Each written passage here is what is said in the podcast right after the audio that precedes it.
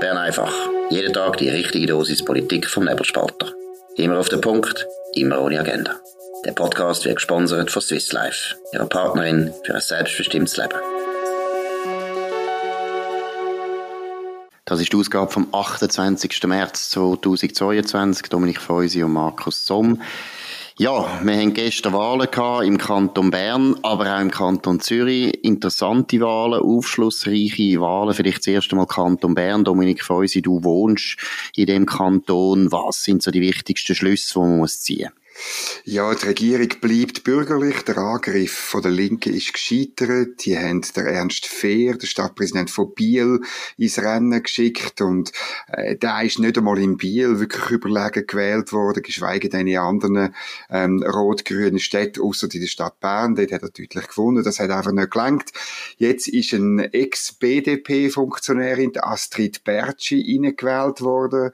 Von dieser Frau weiß man nicht viel. Ähm, politische äh, Merite hat sie eigentlich keine erreicht, außer die Parlamentspräsidentin in Ostermundigen. Also man darf das nicht unterschätzen, aber äh, es ist natürlich nicht wahnsinnig viel.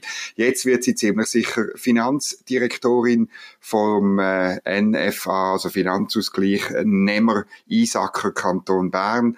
Ich muss da sagen, ich bin ein bisschen konsterniert. Es wird in Bern nicht viel ändern. Man wird das Geld weiterhin einnehmen und man wird sofort wieder ausgeben. Und im Parlament, und im Parlament ist es äh, ein bisschen ähnlich wie, wie in anderen Kantonen. Äh, die SP verliert sechs Sitze an die Grünen. Das ist massiv. Die FDP verliert zwei, die SVP zwei. Äh, das sind aber auch ein bisschen Proportssachen, insbesondere bei der SVP. Ähm, die zwei Parteien sind, äh, sind äh, noch gut unterwegs, aber ähm, äh, dann sieht es noch ein bisschen anders aus. Also die Mitte verliert auch wieder einen Sitz. So ein, ein langsames Abgehen von der Ex-BDP ist zu beobachten. Ja, und dort auch Grünliberale legen zu und Grüne ganz massiv. Gut, gehen wir vielleicht mal zuerst noch schnell kurz in Korrekturmodus. Du hast aus Versehen Ernst Fehr gesagt, der heißt Erich Fehr, oh. was ich, was ich jetzt sogar gewusst habe als Nicht-Berner, aber das ist ein kleiner Fehler, aber das gibt mir Gelegenheit. Ein berühmter Ökonom. Ja, genau, der ist natürlich ein ganz grosser Ökonom, das ist wirklich, also der Erich Fehr kann sich äh, von schreiben, dass er da verwechselt wird mit einem von der grössten Ökonomen von der Schweiz. Nein, aber wir haben eine andere Korrektur zum Anbringen, wir haben anscheinend einmal von der Beilage geredet, und die heisst natürlich schon lange nicht mehr Beilage. Wir haben dann wirklich zu Recht eine Reklamation bekommen von der Seraffe. Das ist die neue Gesellschaft, die die Gebühren einzieht für die SRG. Wir tun uns entschuldigen bei der Seraffe. Also, ich weiß nicht mal, wie man das richtig ausspricht. Es liegt also schon am Namen. Ich finde den Namen nicht so glücklich. Also Beilage ist auch nicht glücklich gewesen, aber sie heisst nicht mehr Beilage, es heisst Seraphe. Tut uns leid, tun wir uns merken. Und jetzt zurück zu Bern. Ich würde vorschlagen, wir reden mal über die Sozialdemokratie. Also wir haben ja schon Wattland besprochen. Jetzt in Bern hat sich eigentlich genau fortgesetzt, was man, muss man schon sagen, seit den Nationalratswahlen 2019 kann beobachten, praktisch in allen Kantonen verlieren die Sozialdemokraten zugunsten der Grünen. Jetzt gibt es Leute, die sagen, ja, das ist ja gar nicht schlimm. Das linksgrüne Lager bleibt genau, genau. gleich. Das ist eine Verschiebung intern. Ich als Linke finde das gar nicht schlimm. Was sagen wir diesen Leuten? Ja, es ist natürlich ähm, insofern doch schlimm, weil die Partei einfach weniger zu sagen hat. Also man muss sich, man muss sich vorstellen, oder ähm, äh, die SP hat jetzt noch 32 Sitze von 160 oder? Ähm, und die SVP hat immerhin 44, also der, der Abstand ist, ist natürlich viel größer geworden, oder? Ähm, zur SVP, wo die größte Kraft ist in Bern. Und dann, finde ich, lohnt sich noch ein Blick ein bisschen, wo hat äh, in Bern die SP verloren. Sie hat eigentlich in allen Wahlkreisen Sitz abgegeben, ausser im Emmental. Und das ist schon noch, und das ist schon noch interessant. Das ist ja nicht unbedingt der Wahlkreis, wo jetzt so wahnsinnig Cedric Wermuth, Matthäa Meyer Linie äh, verficht, sondern die Sozialdemokraten im Emmental, also sie haben nicht viel Sitz, aber das ist einfach, es sind dort gestandene Sozialdemokraten, wo die, die Sitz behalten haben im Emmental. Und eine zweite Beobachtung, die 32 Sitz, äh, wo die SP im Grossen Rat in Bern hat. Das ist neu, zu zwei Drittel sind das Frauen. Also Männer haben eigentlich fast keine Chance mehr auf eine politische Karriere. Das finde ich auch noch ein interessanter Fakt.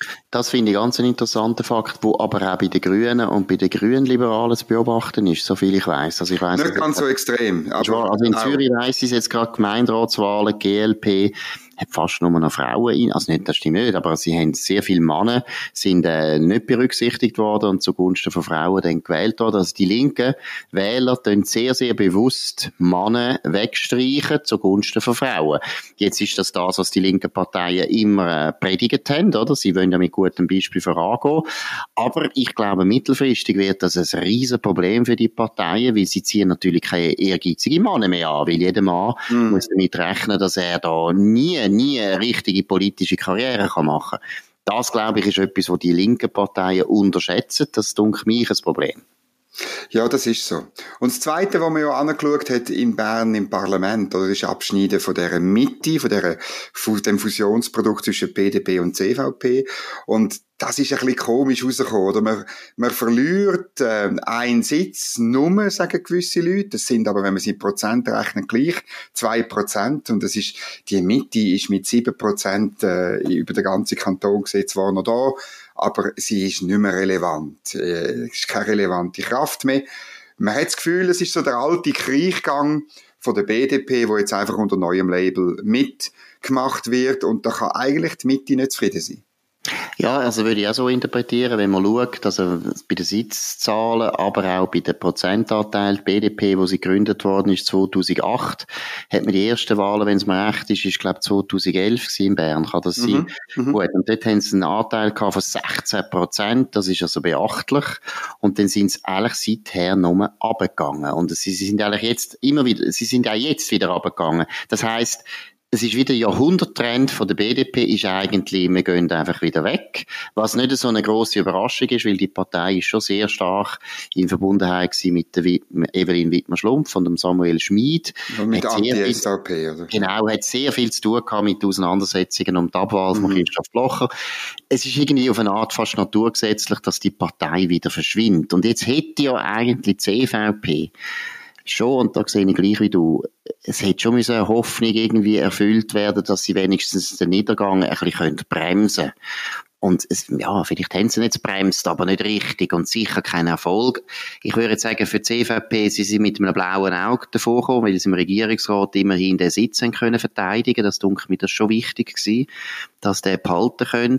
Und nur einen Sitz verloren, obwohl die Wähleranteil natürlich mehr äh, eine deutliche Sprache redet. Aber ich glaube, in den nächsten vier Jahren kann man sich noch mal einiges drüber retten. Aber das ist natürlich keine Trendumkehrung und es ist eben, die Mitte ist in Bern in dem Sinn nicht angekommen als eine neue Partei von der Mitte, sondern man hat einfach im Prinzip den Restbestand von der BDP übernommen und eben mehr, mehr schlecht als recht verwaltet. Und der Erfolg äh, von der Regierungskandidatin, äh, muss man schon sagen, das ist äh, aufgrund von der Zusammenarbeit mit FDP und SVP zustande gekommen. Also das ist ein gemeinsames Ticker gewesen, wo gemeinsam auftreten ist. Die Zusammenarbeit funktioniert. Da sehen wir wieder ein Muster wie in der Watt oder noch früher im Kanton Fribourg. Also bürgerliche Zusammenarbeit ist halt wirklich wahnsinnig wichtig. Und dann langt es auch einer 7%-Partei, dass sie jemanden in der Regierung kann. Aber ähm, das ist nicht ein Erfolg von der Mitte in Bern. Absolut. Gut, und da kommen wir vielleicht gerade zum Kanton Zürich. Kanton Zürich hat man das ist die wichtigste Schlagzeile heute, dass die SVP in sehr vielen von diesen mittelgroßen Städten, zum Beispiel auch Wädenswil, wo ich daheim bin, aus der Exekutive verschwunden ist. Das ist ein recht ein grosser Rückschlag, dass man nie mhm. nicht mehr vertreten ist. Das ist in Adliswil passiert, Horgen, wenn es mir recht ist, ich glaube Uster sowieso, ähm, eben Wädenswil. Ich habe es jetzt nicht mehr ganz im Detail, aber es ist völlig richtig zu sagen, in der Exekutive hat die SVP nochmal einisch mehr Sitz verloren. Sie haben schon in den letzten, vor vier Jahren, viel solche Sitz verloren, also in der Exekutive. Im Parlament ist es nicht so schlimm. Also zum Beispiel Wädenswil haben es sogar vorwärts gemacht. In anderen Parlament haben sie können heben. Aber die SVP hat im Kanton Zürich schon ein grosses Problem, was Exekutivwahlen betrifft. Und deshalb habe ich gesagt, wegen der bürgerlichen Zusammenarbeit, die funktioniert in Zürich, im Kanton Zürich, ja, mehr schlecht als recht. In der Stadt Zürich, Stadt Winterthur sowieso nicht. Aber auch eben in den grossen Agglomerationsgemeinden funktioniert es offensichtlich nicht gut genug, dass man die Exekutive kann als bürgerlich verteidigen kann. Liegt das an den Personen? Liegt das an alten äh, Kämpfen und Krämpfen, an Geschichten, die man nicht verdaut hat? Oder woran liegt das? Also jetzt, wenn ich eben von Wedischwil rede, dort ist eigentlich das Verhältnis zwischen der SVP, FDP, ja sogar CVP heute Mitte nie ein Problem gewesen. In Wedischwil ist es, glaube ich, wirklich ein, ein Personalproblem gewesen. Das sind zwar gute Kandidaten gewesen, aber sind natürlich gerade zwei neue gewesen. Das ist immer schwierig, gerade zwei neue Leute besetzen. Und ich glaube, es liegt ein bisschen daran im Kanton Zürich, dass der SVP selber, es ist einfach nicht mehr so wahnsinnig gut geführt und sie schaffen nicht mehr so wahnsinnig viel, oder? Das ist früher eine Partei gewesen, so Walter Frey und Christoph Blochers Zeiten, wo einfach auch diszipliniert geschaffen worden ist und natürlich eben die Partei ist geführt gewesen und ich glaube, dass man in der Exekutive keinen Erfolg hat, hat ein mit dem zu tun, dass die Kandidaten, die tun sich dann auch zu wenig einsetzen, die Partei selber hilft nicht zu wenig, macht zu wenig Veranstaltungen, ist zu wenig schlau unterwegs, während im Parlament dort sich eigentlich ausdrückt, dass die Wähler durchaus Bedürfnis haben nach den Positionen der SVP. Also ich glaube, im Kanton Zürich hat die SVP nicht das inhaltliches Problem, dass sie Sachen vertritt, die die Leute nicht wollen, also ein Teil der Leute nicht wollen, sondern eben, dass eigentlich die Amtsträger sind ein bisschen müde. Und deshalb glaube ich auch, dass die Exekutivwahlen für sie ganz schwierig geworden sind. Und dann, mhm. in anderen Gemeinden als Wedischwil, eben, ist natürlich schon so, die Rivalität zwischen der FDP und der SVP ist schon immer ein Thema im Kanton Zürich. Vor allem in der Stadt Zürich natürlich ganz massiv, aber auch sonst ist es immer ein, ein Thema gewesen. Goldküste mehr als an der Pfnüsselküste, das stimmt auch. Aber ich glaube, dass die Exekutivwahlen so schlecht ausgehen für die SAP, hat schon damit zu tun, auch, dass einerseits die Partei nicht gut geführt ist auf kantonaler Ebene, aber man muss natürlich jetzt da schon auch von der nationalen Ebene reden.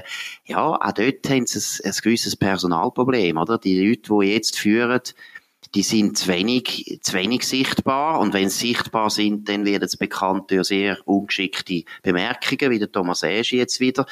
Äh, es ist einfach, ja, mir denkt, sie haben ein richtiges ein, ein Kommunikationsproblem, wobei das sage ich nicht gern, weil das sagt man immer, wenn man Probleme ja. hat. Ja. Und du hast auch gesagt, du hast auch gesagt, es ist ein inhaltliches Problem. Und ich glaube schon, es ist, das Problem von der SVP ist gerade grösser, als man, als man im Moment vielleicht noch wahrnimmt. Also, auch im, im Parlament haben sie auf die lange Sicht verloren. Also 2010 hat man noch 28 Prozent gemacht, oder? Also man ist näher bei den 30 Prozent gewesen. Jetzt ist man bei 20,3 Prozent. Äh, zehn Monaten sind wieder kantonale Wahlen. Man darf gespannt sein, wie das denn, wie das denn ausgeht, oder? Ähm, aber ich habe schon das Gefühl, ähm, es, ist irgendwie wirklich kein Angebot mehr um. Warum soll man wirklich SVP wählen in, einer, in, in einem Parlament oder in einer Exekutive? Hat denn die also Partei wirklich ein Angebot? Die Zahlen, was sind jetzt das für Zahlen gewesen? Bern oder Kanton Zürich? Das ist Kanton, Kanton Zürich. Kanton Zürich. Kanton Zürich. Gut, ja, okay. Wähleranteil oder ja, ja. Ja, also meine, es ist, ich glaube auch. Also ich meine, wenn ich sage, inhaltlich haben sie kein Problem, dann würde ich jetzt mal sagen, im Kanton Zürich haben sie nicht so ein Problem. National haben sie meiner Meinung nach inhaltlich wirklich ein Problem, weil, weil sie, ja, sie müssen wie neue Themen finden, die wichtig sind für eine bürgerliche Partei und dort, ja, finde ich, sind sie nicht so trittsicher, oder? Also man sieht das bei der Corona-Politik, hat man es gesehen. Man sieht es jetzt auch wieder ein bisschen bei der Ukraine wo mhm. eigentlich auch wieder, äh, meiner Meinung nach, rechte Konfusion herrscht. Es gibt einen Flügel, wo sehr stark Russland, äh, Russland äh, schont. Dann gibt's aber wieder eine Aussage von der Magdalena Martullo, die ich sehr gut finde, wo sie ganz klar sagt, ukrainische Flüchtlinge, da gibt's keine Obergrenze. Das ist, das finde ich eine ganz außerordentliche Aussage für eine SVP-Nationalrätin, eine richtige Aussage, die der Partei auch meiner Meinung nach hilft. Und gleichzeitig hat man einen Thomas Eschi, der sich so ja, ungeschickt ausdrückt, dass man das Gefühl hat, ja, die SVP hat wieder wahnsinnig Mühe mit allen Flüchtlingen, die kommen, was ja nicht stimmt, aber der Eindruck ist, äh, ist erweckt worden. Ich glaube auch inhaltlich haben sie ein schauriges Tohu-Wabohu, ehrlich gesagt. Ja, das ist natürlich ein bisschen so. Und äh, ich, den kann ich auch, ich sehe einfach die Lösung nicht. Oder sie haben ähm, äh, sie, sie tun sich jetzt auf verschiedene kleinere Themen ähm, ein, bisschen, ein bisschen stark machen, zum Beispiel mit dem Thema SRG. Ähm, ich weiß nicht, ob das der große Durchbruch ist. Ich glaube, die SVP ist stark gewesen mit ganz wenigen, ganz klaren und ganz wichtigen grossen Themen. Und ich glaube, da gehört Medienpolitik ist einfach zu wenig wichtig für die Menschen im Land. Ja, also Mediengesetz ist natürlich eigentlich ein Gegenbeweis, aber bei der SRG bin ich auch sehr skeptisch. Und zwar, weißt, ich glaube, es ist auch eine alte Gamelle. Also das ist mhm. auch das mhm. Problem, oder? Ich finde, jetzt hat man die Nobila gehabt, RTVG und so weiter. Jetzt kommt man nochmal einisch. Und Mediengesetz ist halt etwas Neues gewesen. Da ist gegen die privaten Verlage das erste Mal äh, eine Kampagne geführt worden, deshalb erfolgreich. Bei der SRG bin ich sehr, sehr skeptisch. Ich glaube eben auch, das bringt nicht so viel, weil die meisten Leute das Gefühl haben, ja, das ist nur, weil die SVP schlecht behandelt wird. Natürlich. In der SRG, was ja stimmt, und das ist nicht richtig, aber es lange nicht, dass eine Mehrheit von der Bevölkerung äh, findet, nein, die SRG muss jetzt wahnsinnig sparen. Ja, also er, er, ich habe auch das Gefühl, sie haben enorm inhaltlich Schwierigkeiten. Ich rede jetzt wieder von der Nationalen Partei. Es ist absolut nötig, eine bürgerliche Position zu haben. Und die SVP ist in allen bürgerlichen Fragen eigentlich immer die zuverlässigere Partei als FDP oder die Mitte. Das ist eindeutig. Aber sie müssen einfach mal die drei Themen wieder benennen, wo sie sagen, das ist jetzt wichtig, da gehen wir. Und vielleicht ein bisschen zu wenig, äh, sie sind fest jetzt eigentlich der Vergangenheit verhaftet oder der alte Erfolg und auch der alte Erfolgsthemen verhaftet. Hm, das ist so. Wir müssen noch über ein ganzes besonderes Interview reden, wo nämlich der Rottmar Vonmatt, CH Media, mit dem Mitte-Präsident Gerhard Pfister geführt hat. Und das ist ein grosses Interview. Es ist ein ich glaube man muss es lesen, und zwar ähm, einerseits äh, zum den Gerhard Pfister verstehen, aber andererseits, weil der Inhalt wirklich gut ist. Ähm, der Journalist, eben der Ottmar von Matt und der Gerhard Pfister, redet darüber, was passiert ist mit der Ukraine-Krise, mit dem russischen Angriff auf die Ukraine und was das für den Westen und seine Werte und seine Inhalte bedeutet. Und das ist wirklich interessant. Ich glaube wirklich, da trifft Gerhard Pfister einen, einen, einen ganz grossen, dicken fetter Punkt. Die westliche Werte, die westliche Art zusammenzuleben, der Rechtsstaat, Demokratie, sind eben eigentlich unter Druck. Sie sind auch, sie, sie, sie, sie haben einen Angriff äh, zu gewärtigen und es gibt dann selber zu. Eigentlich ähm, die westliche Form vom Zusammenleben ist schon länger bedroht. Äh, er, er erwähnt äh, 9/11, er äh, erwähnt islamistische Attentate, aber er sagt eigentlich auch schon länger durch Autokraten wie Russland ins, in Osteuropa und er tut dann ausbreiten, was das für die Schweiz muss bedeuten, nämlich, dass man sich äh, natürlich mehr bewusst wird, was für Werte das sind, dass es keine Globalisierung mehr gibt, die wertfrei ist und dass man das Modell vom Zusammenleben äh, muss besser verteidigen und härter äh, verteidigen, auch in Zusammenarbeit mit Europa. Ja, das finde ich sehr intelligent. Also das, das ist eindeutig meiner Meinung nach. Und du hast es gut erwähnt, 9-11 hat das ja schon angefangen, dass der Westen eine Art von es ist eine komische Mischung. Es ist einerseits eine unglaubliche Arroganz, dass du nämlich einfach findest, ja, jetzt kommt Globalisierung wirtschaftlich und das ist für die anderen so ein großer Vorteil, dass sie dann gerade alle ihre, unsere Werte auch noch übernehmen. Genau. Zum, Beispiel, zum Beispiel China hat man das immer gemeint, oder? Umso genau. mehr, dass die reich werden, umso eindeutiger werden dann die auch rechtsstaatlich und demokratisch und nett. Das stimmt nicht. Und das Zweite, was ich wichtig finde, noch eines wegen 9-11, entweder hat man eben gefunden, es kommt so automatisch, das ist Arroganz. Und das andere ist aber auch wieder Selbsthass, dass man ständig so einen unglaublichen Wertrelativismus auch an den Tag gelegt hat, vor allem zum Beispiel gegenüber dem Islamismus, aber dann jetzt auch gegenüber Russland auf eine Art. Jetzt sind es, lustigerweise sind es beim Islamismus eher die Linken gewesen, die unglaublich relativistisch sind und bei Russland kann man schon sagen, dass ein Teil vom bürgerlichen Lager äh, das auch völlig falsch eingeschätzt hat aus meiner Sicht. Eben äh, auch eigentlich wertrelativistisch. Ja, das Russland ist eigentlich europäisch und ja, Autokratie oder nicht Autokratie. Ja, das ist jetzt einfach historisch bedingt. Man hat dort also auch sehr viele Entschuldigungen gebracht, die nicht nötig gewesen wären. Und ich glaube, und das gefällt mir am Gerhard Pfister, der wehrhafte Westen, das ist schon das Thema. Wir müssen, wir müssen, wir müssen das Zeug wieder verteidigen, nicht nur mit Militär, das auch, aber eben auch geistig, auch kommunikativ, auch politisch. Es ist alles nicht selbstverständlich. Der Westen ist eine Insel der Glückseligen. Und es ist nicht so, dass die Welt darauf gewartet hat, dass wir ihnen alles äh, sagen, wie wir es gut finden, sondern die Welt tut sich einfach so entwickeln, wie sie will. Exakt. Und ich finde es noch, noch auch sehr schön für einen Politiker, wenn er das auch zugeben kann. Also der, ganz am Anfang beim Interview sagt der Gerhard Pfister, hätte man Putin beim Wort genommen, wäre dieser Krieg zwar noch immer unvorstellbar gewesen, aber ganz bestimmt nicht unangekündigt, oder? Er, er, er sagt dann ja, also eigentlich ist Rhetorik ja schon lang bekannt. Äh, 2014 Krim und Donbass oder 2008 Georgien. Es ist, es ist alles offen da gewesen. Und er, er zitiert dann, und das ist das Schöne am, am Gerhard Pfister, er zitiert den Max Frisch, oder ähm, wo es im Biedermann und die Brandstifter heißt, die beste Tarnung ist die unmittelbare Wahrheit, oder? Weil die glaubt natürlich niemand. Und der Herr Putin ist immer ein Autokrat gewesen. Er ist immer ein, jemand gewesen, wo, wo letztlich auf eine, auf eine Wiederherstellung vom Sowjetreich abzielt. Aber wir haben so da, als sei er ein, ein netter, oder wie der Gerhard Schröder gesagt hat, ein lupenreiner Demokrat. Absolut, und ich finde wirklich ein geniales Zitat, weil eben, es natürlich hat der, der Max Frisch das geschrieben mit Blick auf Nazis, aber es ist genau der Punkt, Nazis haben nämlich auch relativ viel Zeug angekündigt, was sie machen wollen, und man hat es einfach mhm. ignoriert und das Gefühl gehabt, nein, das meint ihr nicht ernst. Jetzt beim Putin ist es sehr ähnlich gewesen.